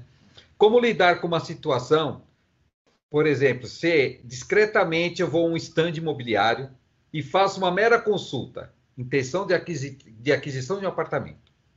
Um dia depois recebo uma enxurrada de telefonemas de empresas de imóveis planejados oferecendo seus produtos. Quando, inclusive, deixo claro é, para no, no, no stand, ele deixou muito claro que não queria divulgação dos dados para terceiros sendo que se meus dados pessoais já foram disparados para terceiros sem a minha permissão. Pelo que eu entendi, é, o exemplo que o, o Cláudio colocou, ele vai lá, faz um cadastro para a intenção de adquirir alguma coisa, ele deixa claro isso, mas essa vacância aí, ele começa a receber várias informações, tal. Como que ele vai fazer agora para proibir isso? Uhum. Eu, eu posso começar, Gisele? Pode, Quero... lógico. Não, até porque eu estou tratando de um cliente que tem uma, uma, uma, construtora, né? E uma das questões que eles levantam muito, puxa vida, e os meus standards? E na realidade, os standards aí tem uma, tem uma característica, porque são standards de, de, de, de empresas contratadas, né? Que às vezes tem corretores contratados né? Tem corretores que não trabalham só para aquela organização, trabalham para outros impedimentos aí. Né? Então, eu, eu na, na minha apresentação, eu tinha dois exemplos, eu tirei um, né? deixei só o de Portugal, mas tem um né? que em setembro do ano passado né, saiu no valor econômico, né, um advogado comprou um apartamento, comprou uma sala, logo depois que ele comprou, começou a receber, não foi nem no stand, já mesmo comprando, né? Começou a receber, o senhor quer fazer cortina, o senhor quer fazer piso, o senhor quer fazer ar-condicionado, né? E ele reclamou à construtora, a construtora não tomou os devidos é, controles aí, e ele entrou, tá certo, na justiça, em primeira instância, né? a, a, justiça multou a construtora em 65 mil reais. Né? Parece que houve recorrência, porque a lei ainda não estava né, ainda não está valendo e etc. Mas é, o que eu quero dizer, né, a justiça vai ser rápida também com relação a isso. Né? Então, nessa questão do stand aí, primeira questão, né, a coleta dos dados. Se você está, né, eu estou pensando em, em, em, comprar um apartamento, e está certo, ele vai ter o quê? Meu nome, meu e-mail, eventualmente o celular, tá certo? ele vai precisar dos dados para facilitar aquele negócio. Ele não precisa saber a minha renda, mas ele pode, por exemplo, perguntar: senhor Edson, o senhor está interessado num apartamento ou num imóvel na faixa de quanto? De 2 milhões, de 500 mil, de 10 mil ou de 50 milhões? E veja só, você não está dizendo a sua renda, você está dizendo até uma coisa, uma informação ótima para facilitar né? Para ele não lidar, não lidar isso. Agora, isso que você falou, quer dizer, então ele só deve coletar essas informações aí. Tá? E ele é responsável por não repassar essa informação para terceiros, a não ser que haja um consentimento explícito né, de dizer, olha, você gostaria que prestadores de serviço né, já te procurem até para você saber a sofisticação que você pode colocar no teu apartamento, Tá? Se ele não fizer isso, ele não pode passar por ele não pode passar por terceiros. E um complicador aí, né, é que nessa questão aí, apesar de a, a, a construtora, a incorporadora aí, né, ser, tá, não, não, às vezes não é o patrão do, do da pessoa que está lá fazendo a venda, ele é corresponsável. Tá? Então, existe uma cadeia de responsabilidades, é o que a doutora Gisele falou. Por exemplo, a, a construtora, né, a incorporadora é o operador, mas tem os operadores que são essas pessoas que vendem no stand de venda aí. Então, a construtora, ela é responsável por isso. E aí, aqui para nós, na hora que o. E, e nesse caso aí, né, o, o titular, né, na hora que a lei tiver, eh, estiver em vigor, né? Apesar de hoje você já pode fazer isso, que você tem direito consumidor, marco civil, só que a lei ela é muito clara, é bem objetiva. Né? Então, na hora que a lei tiver, você pode entrar né, dizendo que você teve né, prejuízo, impacto, sua, suas informações é, pessoais foram divulgadas, e lógico, ela vai contra o corretor pessoa física ou vai contra uma construtora que ela tem mais possibilidade de ser, ter uma indenização maior? Tá? Então, respondendo aí, ele não. Agora, ele não deveria fazer isso. Agora, entra na questão que a gente falou do treinamento. Né? Porque, às vezes, né, por exemplo, as pessoas na empresa ou, ou, ou, as empresas prestadoras de serviço, às vezes fazem isso sem a, sem, com a menor boa vontade, com a melhor boa vontade, compartilham esse dado né? E não podem. A pessoa tem que entender, pessoal, vocês não podem fazer isso, porque agora existe uma lei, tá certo? E isso vai dar problema, vai dar indenização ou vai dar outras questões aí que inviabilizam o negócio da organização. Não sei se a Gisele quer complementar aí. Não, só alinhavar, é bem isso mesmo, né, Edson? É, é como se a construtora fosse a responsável, a, a controladora do dado, e os outros, né, os corretores, os parceiros, os operadores. Eles são os operadores. Então a gente tem ali, se a gente pensar numa figura de uma pirâmide, né, a construtora está em cima, no topo dessa pirâmide, como uma maior responsável, e os outros estão abaixo ali como corresponsáveis. É. A responsabilidade então, nesse... é solidária, né? É solidária, né? Ela é solidária. Então, a responsabilidade está dividida igualmente entre a construtora e cada um desses parceiros. Então, nessa situação do stand é, de imóveis, o indivíduo ele pode entrar em contato com a construtora pedindo para que o dado dele, a informação dele seja excluída, ou ele entrar em contato diretamente com qualquer um desses parceiros que fica encaminhando esse spam aí para ele, tá? Qualquer um deles. Correto. Ok. Nós temos aqui três perguntas interessantes, então eu, eu vou fazê-las, tá bom? A Rosileia Pereira, ela pergunta o seguinte, doutora: Trabalho com projetos sociais, onde coletar os dados dos beneficiários é muito importante para mensurar o resultado. Como fazer isso de forma mais segura? Uhum. Cumprindo tá. a lei, né? É, não vai ter jeito, vai ter Tem que jeito. ter um formulário de cadastramento, seja impresso, né?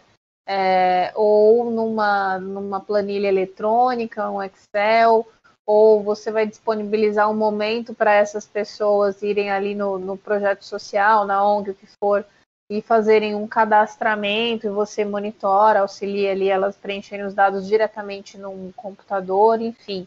Tem que haver essa coleta do dado é, num formulário específico, seja online ou offline, mas tem que haver também ali um campo em que esse indivíduo autorize a, a sessão dessa informação, o tratamento dessa informação e a finalidade específica, que é para o projeto social X, é, que tem como objetivos tais e tais atividades, tá? Até o projeto social, né, o que a gente fala, o terceiro setor, também tem que se adequar às questões da LGPD. Então, para essa situação, vai ter que ter sim é, consentimento é, provavelmente específico para uso dessas informações, que podem ser informações sensíveis também. E eu complementaria, com licença, é, claro. Né? É, complementaria com o seguinte: essa é a entrada da, essa é a entrada da informação, precisa ter essa questão legal, tá? Mas não se esqueça do controle dessa informação, para que as pessoas que têm acesso àquele computador, aquela ficha, aquele relatório, serem pessoas que estão ligadas exatamente e precisam ter acesso àquilo para realizar aquele projeto. Né? E eu dou um exemplo bem, bem, bem simples. A gente não está indo é, às academias nessa pandemia, né? Mas pelo menos a academia que eu vou lá, né, tem as fichinhas tá certo? De todo mundo, tá? E eu já disse lá para né, um dos, do, do olha, vem a lei aí, você precisa organizar essas fichinhas. Porque eu lá né, posso estar olhando e sem querer eu até vi, eita, essa pessoa está aqui, eu nem sabia que ela fazia academia aqui. E olha, olha como é os exercícios que ela tem que fazer, são dados sensíveis, são dados ligados à biometria dela.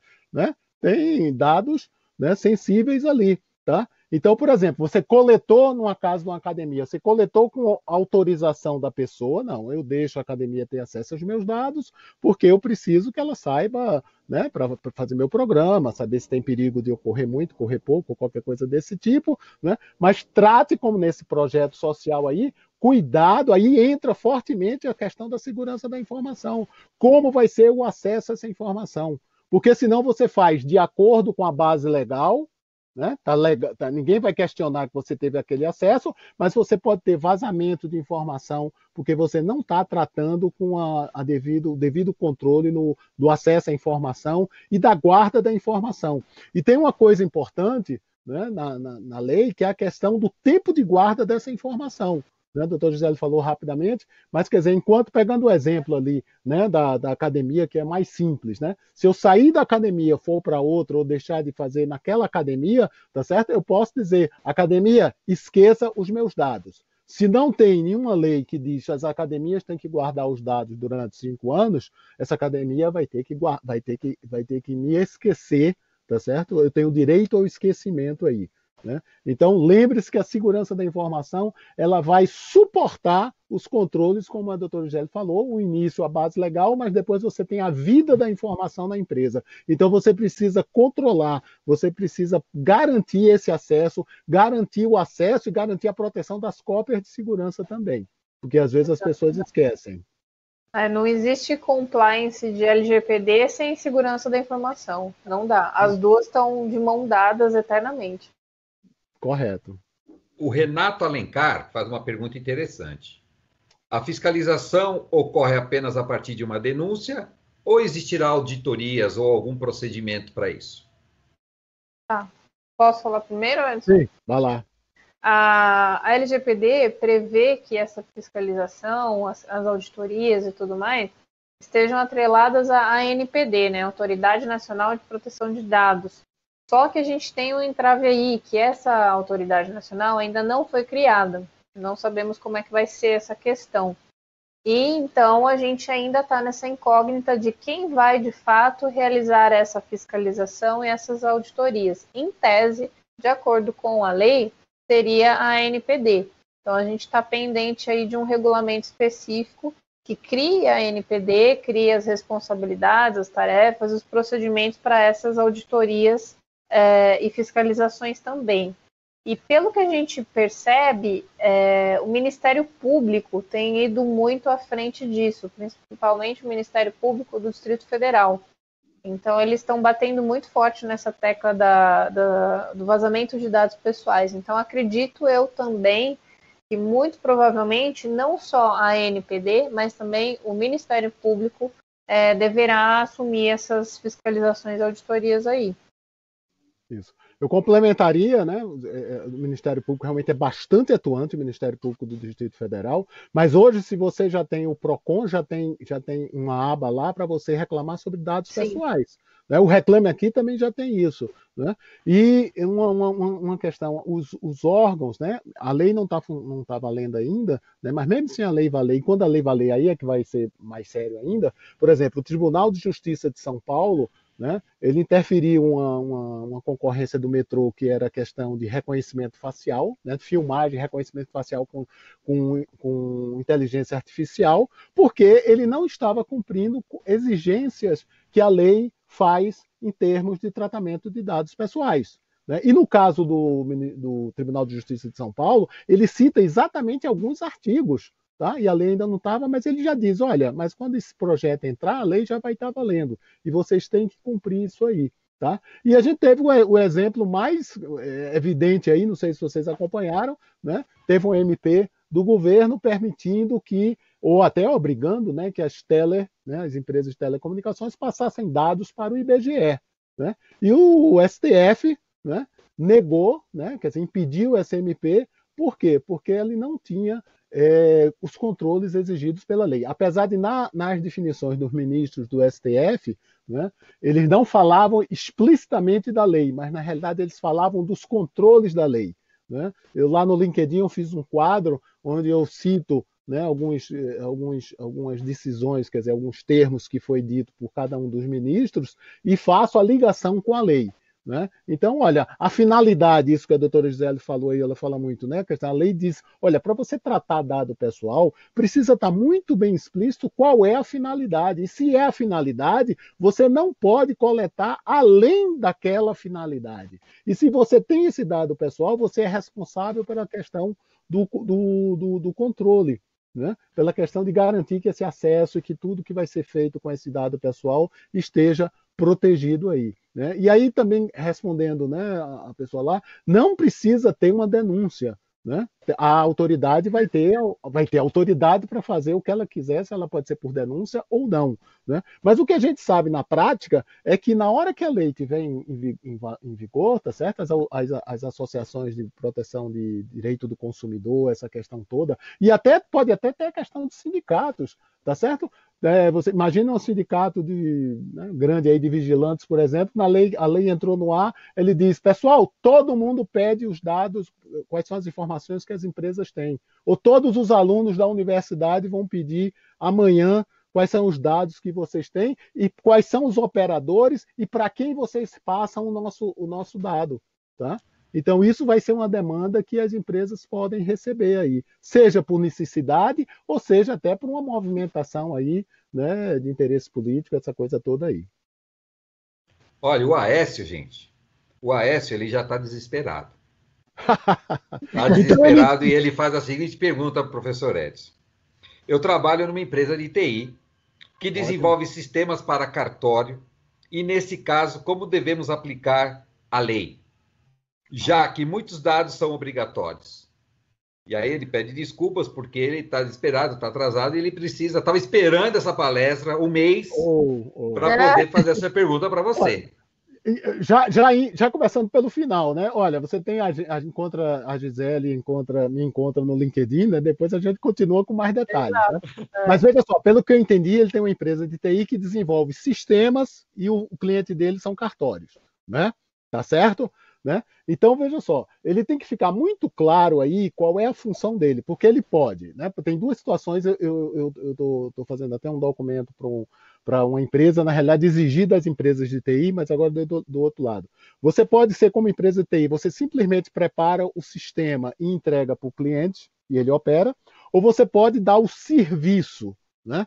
Mas do, diante de todos os dois, você tem que fazer o seguinte: seu sistema tem que, tem, que, tem que ser muito adequado aos controles de segurança. Por exemplo, seu sistema tem que ter um bom controle de acesso, seu sistema tem que permitir, na medida do possível, ter criptografias quando possível, né? seu sistema tem que ter a questão, tem que analisar como é que vai acontecer quando um, um cliente lá pedir a exclusão dos dados tá certo? Desde que seja possível legalmente. Então, o sistema ele tem que estar muito bem servido dos controles de segurança. Inclusive, tá? já dando a mensagem para ele, isso, o sistema que tiver isso vai ser um diferencial de mercado, porque ele vai dizer, olha, meu sistema, tá certo? Você pode comprar o meu sistema, porque o meu sistema tem todos os controles que a LGPD exige ou pede. Né? Agora, se ele estiver prestando o serviço ao seu, além do sistema, ele presta serviço,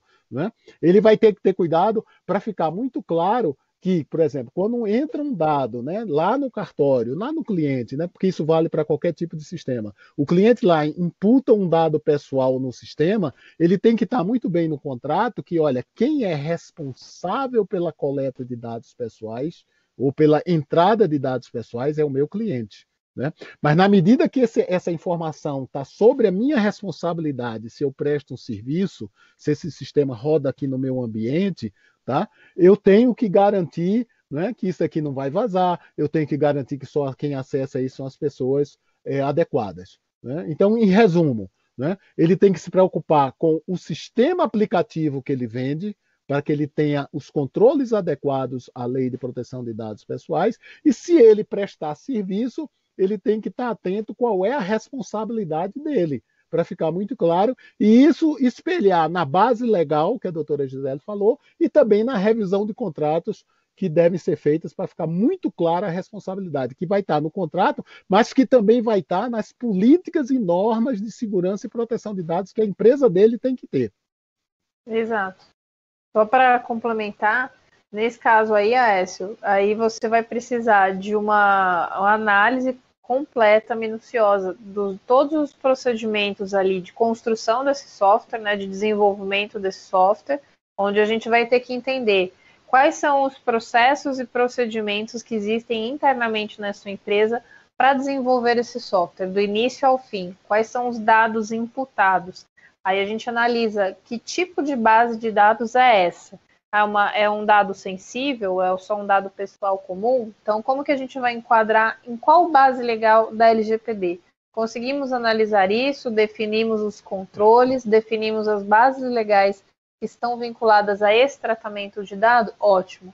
Aí a gente passa para outra etapa, onde a gente vai definir é, normas de segurança da informação, é, políticas, termos, procedimentos para você continuar nesse controle da informação dentro da LGPD.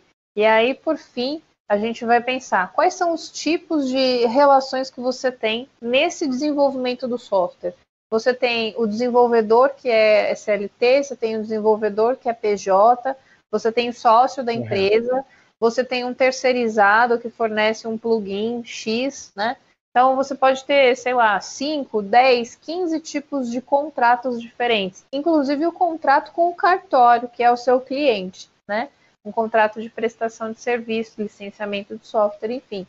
Então aí a gente vai analisar cada tipo desse contrato, cada tipo de contrato que está vinculado nessa cadeia, e aí vamos fazer a adequação de acordo com a LGPD. O que, que tem que mudar nesse contrato, o que, que tem que retirar, incluir, alterar e por quê? Como deixar toda a sua empresa, empresa é, blindada com a LGPD, né? A melhor forma de blindagem. Não é, lembrando que, né? Não é possível a gente blindar uma empresa, uma organização 100% e garantir que nada vai acontecer, porque em tecnologia e em pessoas não tem como a gente garantir 100% de eficácia, a gente vai é, minimizar riscos, né? Então, aí, quando você junta essa blindagem dentro do, do ponto de, de, vista da segurança da informação com o ponto de vista uh, do lado jurídico, aí sim você vai ter a melhor um, forma de ter um compliance muito forte e conseguir sair na frente aí dos seus concorrentes e entregar o melhor serviço para o cartório. E pegando essa questão do concorrente, veja só, uma das coisas da lei é o direito do titular. Uma das questões do direito do titular é eu ter acesso às informações que a empresa tem. Se o seu software, tá certo? Você tiver facilidade que o titular, né, que o, o titular consulte isso no seu sistema, o seu sistema vai ter um diferencial competitivo do concorrente que não tem essa facilidade. Né? Então veja só, você matou duas coisas né, com um tiro só. Você fez uma adequação à lei de proteção de dados pessoais, quer dizer, você facilitou o acesso do titular aos dados que ele precisa dele, né, desde que ele tenha esse direito, né, e você ainda deu um diferencial competitivo em função do teu, do teu concorrente. Né? Agora eu digo logo, logo, logo, tudo isso vai deixar de ser diferencial competitivo, porque todas as empresas vão ter que ter isso, porque quem tiver não é que não tem diferencial competitivo, vai estar fora do mercado. Exato. Porque as empresas, as empresas estão contratando, tá certo? As, os seus operadores, os seus prestadores de serviços que estiverem adequados. Isso está muito forte, está muito claro com as instituições financeiras, porque acho que elas né, são as maiores aí, né? tem instituições financeiras fazendo exigências enormes de empresas menores. Né? É. E ela vai ter que ter, porque senão, olha, eu não faço. Mas isso também acontece, por exemplo, eu estou tendo uma, uma, experiência né, com a questão dos condomínios comerciais, por exemplo. Então, os condomínios comerciais, eles estão sendo demandados, independente da lei, pelas empresas que têm salas alocadas lá. Por quê? Porque são empresas multinacionais que a matriz da Europa já está exigindo aqui, olha, eu quero que você esteja num prédio onde o controle de acesso e a gestão de pessoas ali que se faz esteja adequada à proteção de dados pessoais, independente da lei brasileira, porque eu sou europeu e eu, eu, eu respondo por aí. Então você também tem que estar. Então o mercado, os teus clientes vão começar a ter essa exigência aí. Muito bem. Vocês estão empolgados para responder. Ah, é, muita coisa, a gente tem um tempo aí, tem que. Olha, vocês, vocês não sabem, mas o Aécio agora vai chegar bem cedo amanhã na empresa, vai chegar, chamar sua equipe e falar assim, pessoal, destravei. Agora não tem mais atrás. Já consegui aqui o caminho das pedras. Muito bem. Ele tá, tá, tá agradecendo vocês aí. Obrigada. Eu tenho, uma, tenho duas perguntas aqui que, na verdade, elas são muito parecidas, tá? Uma é do Domingos, a outra é do Marcos Caio que eles abordam aí que em grandes empresas, né, a preocupação pela segurança da informação é importante e geralmente existe uma área dedicada para a sua implementação e controle. Então, elas são bem estruturadas para isso no que diz respeito à segurança da informação. Ah, mesmo assim, o desafio da adequação para a LGPD será enorme. Aí, na opinião dos palestrantes, é, qual seria a maior dificuldade e desafio das pequenas e médias empresas? Tá? Complementando a pergunta do, do Domingos, ele diz o seguinte: que no, no, que tange esse investimento para as empresas de médio e pequeno porte, principalmente tem uma visão limitada do que é segurança. É, é, é apenas ter um antivírus ou um firewall, onde a segurança é limitada às, às ameaças conhecidas. Mas hoje, no ambiente digital, os maiores perigos são as ameaças desconhecidas e o componente humano. Engenharia social. São necessárias implementações baseadas em análise de comportamento de recursos computacionais. E aí também ele pergunta para vocês. Me pergunto quantas empresas têm essa concepção e como fica o imputamento dessas multas. Então, os dois eles estão abordando aí a, a característica né, de, de pequenas e médias empresas.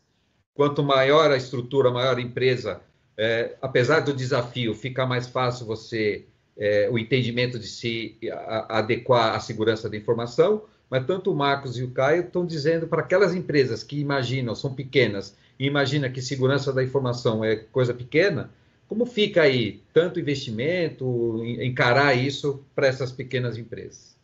E aí ah, a gente encerra a nossa apresentação, tá bom?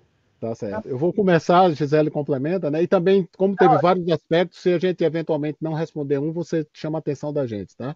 Tá, tá. bom, é só para registrar. É o Domingos e o Marcos Caio tá que, que tá. fizeram essa pergunta.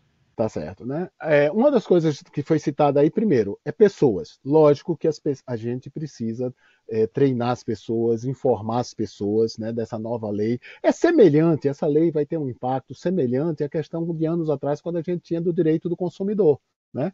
Quem tem cabelos brancos, né, assim como você, como eu, gente, né? Me lembra né, que às vezes você ia reclamar numa empresa disse, puxa vida, eu vou ter raiva, porque eu vou chegar lá, o cara vai dizer que não vai trocar, que não tem direito, que eu já comprei, eu paguei, problema meu, não é isso? Não era assim antigamente? Né? Tá certo? E aquele funcionário, ele se. Né? Quer dizer, a coisa mudou, tá certo? E mudou para empresa grande e mudou para empresa pequena. Né? Ainda tem exceções, mas a gente, o, o, o ambiente de respeito ao consumidor melhorou muito. Né? Então a gente também tem que treinar as pessoas aí. Pensando nas, na, nas, pequenas e médias empresas, eu diria que a maior dificuldade, tá certo, é o empresário entender e ter alguém para ajudar ele, tá certo? Como é que eu vou elaborar essa, esses controles da lei é, para o porte e o tamanho e o tipo de negócio da organização? Quando eu digo que todas as empresas têm condições de implementar, tá certo? É porque o que acontece às vezes na mídia, né, e às vezes também tem né, muita coisa aí. Por exemplo, todo mundo está dizendo que tem que ter um DPO. O que é DPO? A DPO é o cara encarregado da segurança da informação. Peraí, pessoal, no Brasil não existe DPO. DPO é para a Europa. Né? O que chama na lei é o encarregado, porque a autoridade diz vai ter que ter um encarregado que é o responsável e o contato com a autoridade e com o público, tá certo?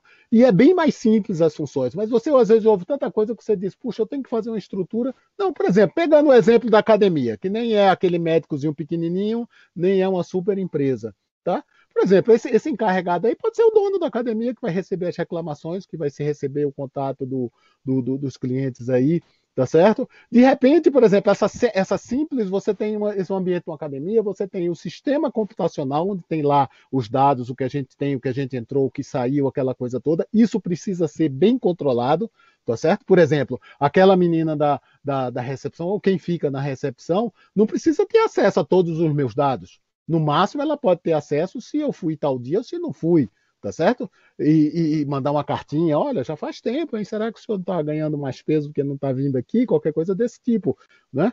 E, por exemplo, pegar aquelas fichas e botar de uma maneira diferente, tá? Então, a, pessoal, a, a gente tem que pensar que a solução para cada empresa não existe solução própria, não existe solução de prateleira, né? Então você vai ter que ter com alguém que te ajude, principalmente as pequenas e médias empresas aí, para entender a lei e dar a solução adequada à sua empresa. Você é pequeno, a empresa é pequena, né? Mas é como é como uma pessoa, né? Uma pessoa de estatura pequena, tá certo? Ela é pequena, mas não é pedaço. Tem cabeça, tronco e membro. Você é pequeno, tá certo? Mas você tem sistema computacional, você tem entrada, você tem funcionário, você tem cliente. Tá? Então, a grande dificuldade, às vezes você pensa que vai ser uma grande coisa, tá certo? Não vai ser. A, a implementação da lei vai ser de acordo com o teu porte. Tá certo? Pode ser que seja guardar fichas num, com, com cadeado, o controle de acesso aí vai ter que não ser tão aquela bagunça, porque também tem uma coisa: se a empresa for bagunçada, a gente vai ter mais dificuldade. Se a empresa for mais organizada, a gente vai ter mais facilidade aí. Tá? Então, eu diria que, eu, no meu entendimento, essa é a principal é, pulo do gato. Acho que as empresas pequenas e médias aí precisam dar o pulo do gato para entender e colocar os controles principais aí. Gisele. Sim, eu também vejo por esse lado, Edson. Eu acho que para pequenas e médias, até micro, né, empresas, a grande dificuldade seria como adaptar a LGPD para o seu tamanho e como uhum. desenvolver é, a cultura de proteção de dados, porque eu vejo que é, muitas vezes o grande problema é sim o fator humano.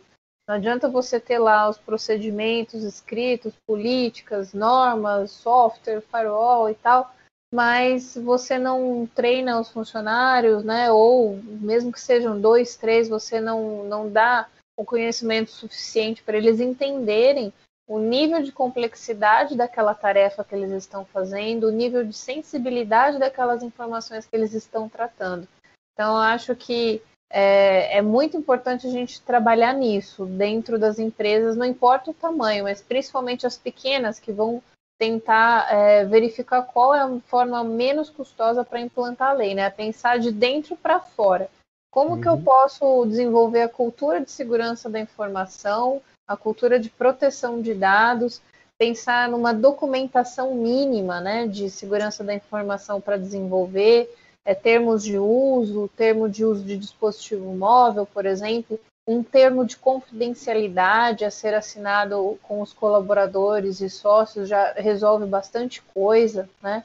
É, um termo de confidencialidade com parceiros, com fornecedores, com terceirizados. Então, às vezes, são documentos e processos mínimos, né, bem enxutos, que é possível a gente desenvolver num tempo mais curto, de uma maneira mais é, não tão que doa no bolso, né, assim, é, para que a empresa consiga implantar isso dentro dela, seja uma, uma realidade, né, e não fazer aqueles planos gigantescos de adequar 100% ao LGPD, porque uhum. também não tem como você se adequar 100%, e aí a empresa não ter condição de implantar isso, nem financeiramente nem na prática. Então, acho que o, o, grande problema, às vezes, é exatamente esse: a empresa entender que ela pode sim é, reduzir esse nível de expectativa de compliance com a lei para a realidade dela, fazer uma implantação é, em relação ao LGPD de uma maneira bem concisa, bem econômica e objetiva, para aquilo que ela faz, para a realidade dela e trabalhar muito bem internamente a questão da segurança da informação e a proteção dos dados. Ok, gente. Muito obrigado. Então vamos aqui encerrar nossa apresentação, agradecendo principalmente aos palestrantes, né, por disponibilizar seu tempo, compartilhar seus conhecimentos aí da, da, da profissão, né, que vocês abraçaram. Muito obrigado. Quero agradecer aqui uh, o programa, né, de mestrado e doutorado profissional do Mackenzie, que nos oportunizou essa, essa dinâmica, aos participantes que fizeram perguntas, as perguntas que não foram respondidas, elas serão encaminhadas aí pelo e-mail que vocês cadastraram. respeitando aí o sigilo né, e a lei sobre os e-mails. é, também quero agradecer à TV Mackenzie, né, por ter cedido também a, a oportunidade de transmitir esse evento via TV Mackenzie. A professora, a Ana Vasconcelos, que coordenou todo esse trabalho, ficou lá no nosso pé, vamos lá, vamos fazer, gente, e deu muito certo. E agradecer a todos. E é o acompanhamento do nosso amigo Adilson Roncone, que participou aqui efetivamente na tela do nosso computador, acompanhou do começo ao fim, e a todos os demais aí que entraram e fizeram a, a alegria nossa aí de estar transmitindo. Muito obrigado a todos, viu? E uma boa noite. Obrigada, pessoal. Até mais. Uma boa noite. Boa noite, pessoal. Boa noite, a gente fica à disposição aí para qualquer outra oportunidade aí. Obrigado, gente. Valeu. Eu também. Fica Obrigado, boa noite para todo mundo. Boa noite. Tchau, Adilson.